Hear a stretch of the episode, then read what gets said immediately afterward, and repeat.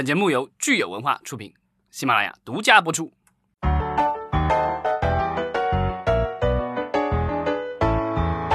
欢迎大家收听新一期的《影视观察》，我是老张。大家好，我是石溪。今天是五月八日，星期五。对，虽然明天好像还是工作日，但是呃，按照石溪的说法，我们跟着股市来走，所以明天股市不开，我们也休息一天。大家可能还要上班一天，很辛苦。好，那我们今天呢，就先来聊聊听友的留言。我们有一位听友叫。呃，欢谢正田，我不知道这什么意思啊。欢谢正田这位听友也经常给我们留言，他呢今天是分享了英皇电影和天下一电影发布的联合声明。呃，这个声明呢是为了扶持香港的电影产业，打算共同投资制作及发行十部港产电影。嗯，然后呢，他特别说的是主要于香港本地取景，以及聘用香港电影工作人员。嗯。英皇电影，我觉得大家都很熟悉，对吧？因为它旗下有很多的艺人，然后之前也投资过这个国内的很多的电影，然后呃，在港产片方面的话，其实它也是算算是硕果仅存的几家还在生产这个纯港产片的这个电影公司之一啊。那天下一公司的话，如果大家是古天乐的粉丝的话，那就一定知道这是古老板自己的公司。然后之前咱们在聊香港电影节的时候，其实有聊过，就是古天乐属于现在。香港电影第一大 IP，就是年度卖座的电影里，不管是在香港还是在大陆，都是香只要是港产片或者是中港合拍片的话，就是你很难避免看见这个古天乐的出现，对吧？他可以演主角，演正派，也可以演反派，也可以是制片人，他是无所不能的这个电香港电影人。现在是，嗯，香港电影看来可以为我们古大的树碑立传了哈，以后可以考虑拍个古天乐的传记片儿。对，甚至可以打造一个古天乐这个宇宙，对吧？对，对抗一下所谓的漫威宇宙，把他之前所有的电影都，而且现在好像他已经也有好几部，对吧？有那个之前我们聊过的，他拍的一部科幻片，呃，叫《未来战记》是吧？还叫什么的？然后这个已经在后期好多好长时间了，一直在等待。然后呃，之前也宣布过要拍新拍这个电影版的《寻秦记》。我觉得现在古天乐的话，就属于接下来十年都闲不下来的样子。对，其实古天乐联合英皇哈一起发表的这个声明还是相当了不起的。呃，我感觉好像内地的还没有一家电影公司发布过类似的声明，就是呃想要打造十部院线电影，是为了扶植我们的电影行业。可能大家现在都忙着院转网了哈，都在探索新的商业模式。对，而且因为我觉得，因为可能香港的话，它。电影行业的人比较集中嘛，因为它就是一个城市，所以它的这个群体相对小一些。它这样的十部电影可能会有比较大的这个作用，因为就是那么点工作人员，如果他们在当地工作的话，其实就有工足够的工作机会了。但是如果是大陆的话，我觉得你即便是哪家公司宣布拍十部电影，我觉得也养不活这一一整个电影圈的人。没错。呃，我们昨天还聊了香港电影金像奖，江水半夏给我们留言言，他说金像奖的影帝一般是不是不会颁给内地的演员？就是咱们好像也这个查了一下，曾经有李连杰凭借《投名状》在二十七届香港金像奖上得得了影帝的这个头衔。除了李连杰之外，的确是没有很多的内地男演员获得这个金像奖的影帝哈。但是与此相比的话呢，其实这个影后金像奖的影后是有很多的内地女演演员获得的，包括巩俐、斯琴高娃、章子怡、赵薇等等。对，但其实如果你要这个较真儿的话，李连杰虽然他是出生在内地，但是他其实很早就移居香港了，后来又移民美国了。如果我没记错的话，他应该是现在是新加坡的公民，嗯，所以他得影帝的话，其实也也不代表着说是内地演员得奖。哦，那另外的话，就是为什么有那么多的内地女演员得这个奖呢？其实是因为，呃，之前的中港合拍片的话。对吧？就被人戏称为这个铁打的南港星，流水的内地女演员嘛。就是这个，这是因为作为 一个中外合拍片，它必须满足的元素就是说，故事有浓重的这个中国元素。中港合拍片不存在这个问题，因为就是香港也是中国的一部分嘛，所以呢，它其实也都是讲华人的故事。所以这个这个条件天天性它就满足。另外的话，它要求的是演员要有三分之一是大陆的，这个是说那个得要看护照的。这样的话，产生了大量的中港合拍片，都是男演男主角都是香港的明星，然后女主角是从大陆去的。这个就是大家看那么多，尤其是有一些如果大家看有一些就是整个拍摄地几乎全在香港的这种中港合拍片，比如一些警匪题材的，对，你们会会发现就是有特别突兀的，就是突然出现里面的某一个女警司或者什么之类的，这个男主角的老婆或者是女朋友什么的，是内地女演员扮演的，就和周围是非常的不和谐。但是呢，这个片方也没有办法，因为要符合所谓的合拍片的要求。的确，就说回到，其实易烊千玺这次错失了金像奖影帝哈，看来其实这个意义还是比我们想象的要大。就是如果说他得到影帝的话，其实他就是打破了之前我们说的金像奖影帝不会颁给内地演员这个规则。对，嗯，但是很遗憾哈。嗯，但是我觉得就是《少年的你》其实是开拓了一种。呃，不一样的算是中港合拍片的模式吧，因为呃要参选这个香港金像奖的话，因为就是你要满足就是香港电影的这个工作者也要有一定的这个参与程度。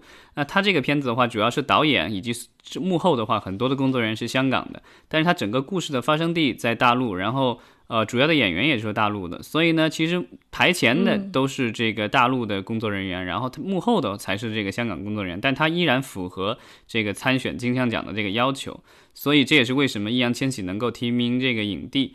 这跟之前的那些就是男主角是这个香港演员，然后女主角是大陆女演员，这个就差别已经很大了。我觉得这个也许是将来怎么说呢？就长长期看来的话，我觉得这个可能是将来的一个趋势，不会像以前那样了。因为其实我们也之前也聊过香港的这个明星的话，尤其是男明星，现在的话你放眼看过去，还现在在荧幕上活跃的还是那个就是已经年基本上是年近半百或者年过半百的那些人了。所以呢，他其实有点这个青黄不接。然后我觉得将来的话，也许是这样，类似于易烊千玺这样的内地的这个男演员会顶上。所以将来的这个中港合拍片，我觉得应该可能就是台前的话，就是就就是说我们的演员阵容的话，可能大陆的演员的这个比例会越来越高。嗯，由此可见，《少年的你》其实可以写入到电影史当中了哈，因为它的确是为中港合拍合拍片。提供了一种新的思路。嗯，好，那我们接下来再看看华中王仁安，他呃回应了我们昨天聊的阿汤哥要上太空这个事情啊。他说，是不是阿汤哥要拍的就是《碟中谍之 NASA 阴谋》？对，但是好像现在看网上的一些呃消息的话，是说明确这个不是《碟中谍》系列的。呃，如果是，我觉得会很精彩。但是现在好像说是不是，所以阿汤哥也许有其他的想法吧。其实完全可以开辟一个新的 IP。嗯，对。然后，呃，我昨天提的这个就是情景喜剧，讲太空军的那个，就叫《太空部队》。对我昨好像说说的是亚马逊出品的，这个更正一下啊，这个是我们的老朋友奈飞出品的。对，它是五月二十九号上线，所以其实还没有上线呢，大家可以期待一下。呃，我在豆瓣上看了预告片，真的非常搞笑，它那个脑洞脑洞开的也挺大的，所以也希望大家能够喜欢。就提到那个，就是 NASA 美国的航空航天局的话，它其实和这个影视行业有一种特殊的关系。就之前大家看到的很多的科幻片，然后有呃，其实都有这个呃，我们的这个 NASA 美美国宇呃宇航局在后面支持啊，它其实专门有一个这个媒体部门。然后呢，他就针对的就是这个，如果你要拍相关的影视作品或什么的，他们其实有专门的人员，你可以邮件，也可以电话向他们咨询，他们甚至会给你安排这个专门的顾问啊。当然，就是你可能到最后可能得要明谢一下他或怎么样的，因为啊，他这么做的话，其实是为了普及这个就是关于太空的一些知识，所以这个其实算他的这个公益。但是呢，呃，美国的很多片方都有利用这个资源，其实。呃，大家其实就是如果去那网站上看的话，它其实向全世界公开的。所以呢，其实如果国内的这个影视公司有相关的问题啊，其实也可以向他们咨询啊，就和太空漫太太空旅行啊、太空冒险什么之类的这个相关的，都可以向他们咨询，而且应该这个服务都是免费的。嗯，非常好。那这就是昨天我们聊的话题。其实我们之前呢也聊了电影的立项哈。那今天呢，咱们就来简单的看看最新的网络原创视听节目备案的一个总体情况。对，现在的这个就是我们的重点网络节影视剧吧。这个现在的话就是它有两个步骤了。之前咱们也聊过。首先呢是这个先要立项规划啊，这个叫拍摄规划登记备案。就是我们说的立项，嗯，这个完了以后呢，最后在上线之前的话，要做一个上线登记备案，然后之后的话才可以这个上线。呃，我们现在可以看到的就是第一二零二零年第一季度上线的这个登记备案的这个情况已经公布了。我补充一下，就是专业术语是网络原创视听节目。其实咱们简单说，就是无非就是网剧和网大，还有网络动画，简称网动哈。就是这个网剧、网大加网动这三个是被咱们称为的是网络原创视听节目。那它在第第一季度呢，一共是上线了两百三十八部，其中网剧是四十部，网大是一百六十九部，网动是二十九部。这个其实数量还是挺让我惊讶的，尤其是这个就是网大的数量，一百六十九部上线。这个我们现在其实全年的话，电影局一年呃通过的这个能够公映的电影，其实也就是五六百部左右吧。呃，那这个数量已经很惊讶惊人了，就是这个三个月的话，就有一百六十九部。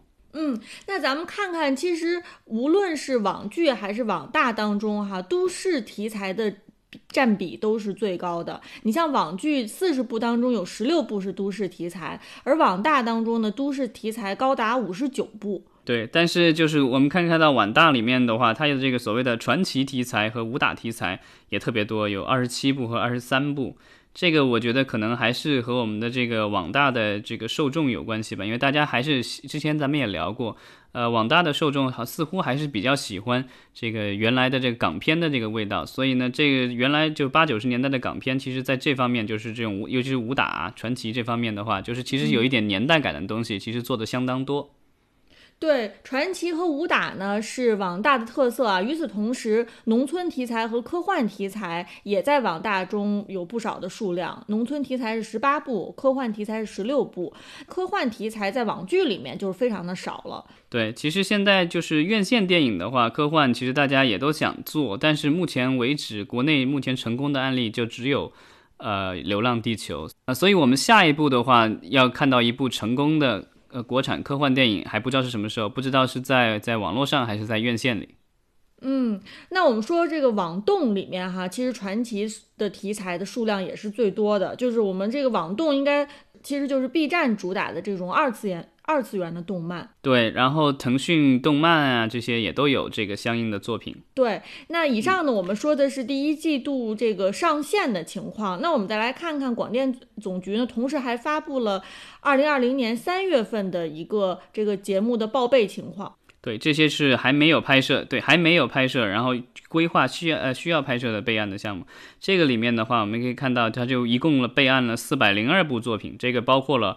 网剧和网大以及网动，那网剧有六十六部，网大有三百一十三部，网动二十三部。我觉得这个网大的数量又让我惊惊到了。对，而且网剧和网大哈，它都是都市题材占比最多，因为都市题材它的相对来说可操作性还是最强的，肯定这个预算也是最可控的。嗯。对，这个就是不需要太多的布景，可能服装也能相对可以随意一些。但我们可以看到，是武打题材依然是特别受欢迎，在里面也是有相当大的比例。这个网大的立项情况跟上线是一样的，就是它的特色呢仍旧是科幻题材。嗯，在网动方面的话，这个还是这个传奇题材占比比较多。呃，我觉得这可能跟我们的这个，因为我们的很多的动画片其实来源都是来源于漫画，但漫画的话，其实就是这种。呃，怎么说呢？它不算科幻，但是基本上是这种奇幻，然后有一定的这个年代的这种，所以这个可能我觉得，因为它的这个就是来源的问题，所以导致了这个网动的话，它其实它也是传奇啊题材相对多一些。对，嗯，看起来我们广电总局其实在对于网络视听节目的数据统计方面啊，还是做的相当的细心的。呃，每个月和每个季度都会有他们官方发布出来的数据，以后我们也可以时常的去关注一下。对，但是我其实最近就是有一个比较火的，之前大家就是也提到过的一个，就是网大叫《倩女幽魂》的那个新的网大。呃，我前两天点开了一下，因为我我很惊讶是它其实是院线片的龙标在前面，所以它其实是当年应该是。呃，用走了院线片的这个就是呃立案，然后通过了这个过审，所以呢，它其实就其实就不在我们现在今天报的这个数据里面了。但是它依然是一部很受欢迎的网大作品。对，而且未来我们可能会看到有越来越多的以院线电影立项的电影，最后转到网络上播放。对，所以其实我们这个网络的数据统计，目前看起来还没有包含我们说的这些院转网的作品。对，而且我觉得就是将来可能，呃，网大的这个竞争的话，也会越来越激烈吧。因为目前来说，院线的这个途径基本上被堵住了。那尤其是中小、中低成本的这个电影，我不管是拿到龙标没有拿到龙标，可能都可能会想要这个向网大这个方向去转。嗯，好的，那我们今天就聊的差不多了。嗯，好，那咱们呃下周一接着聊，谢谢大家。好，谢谢大家。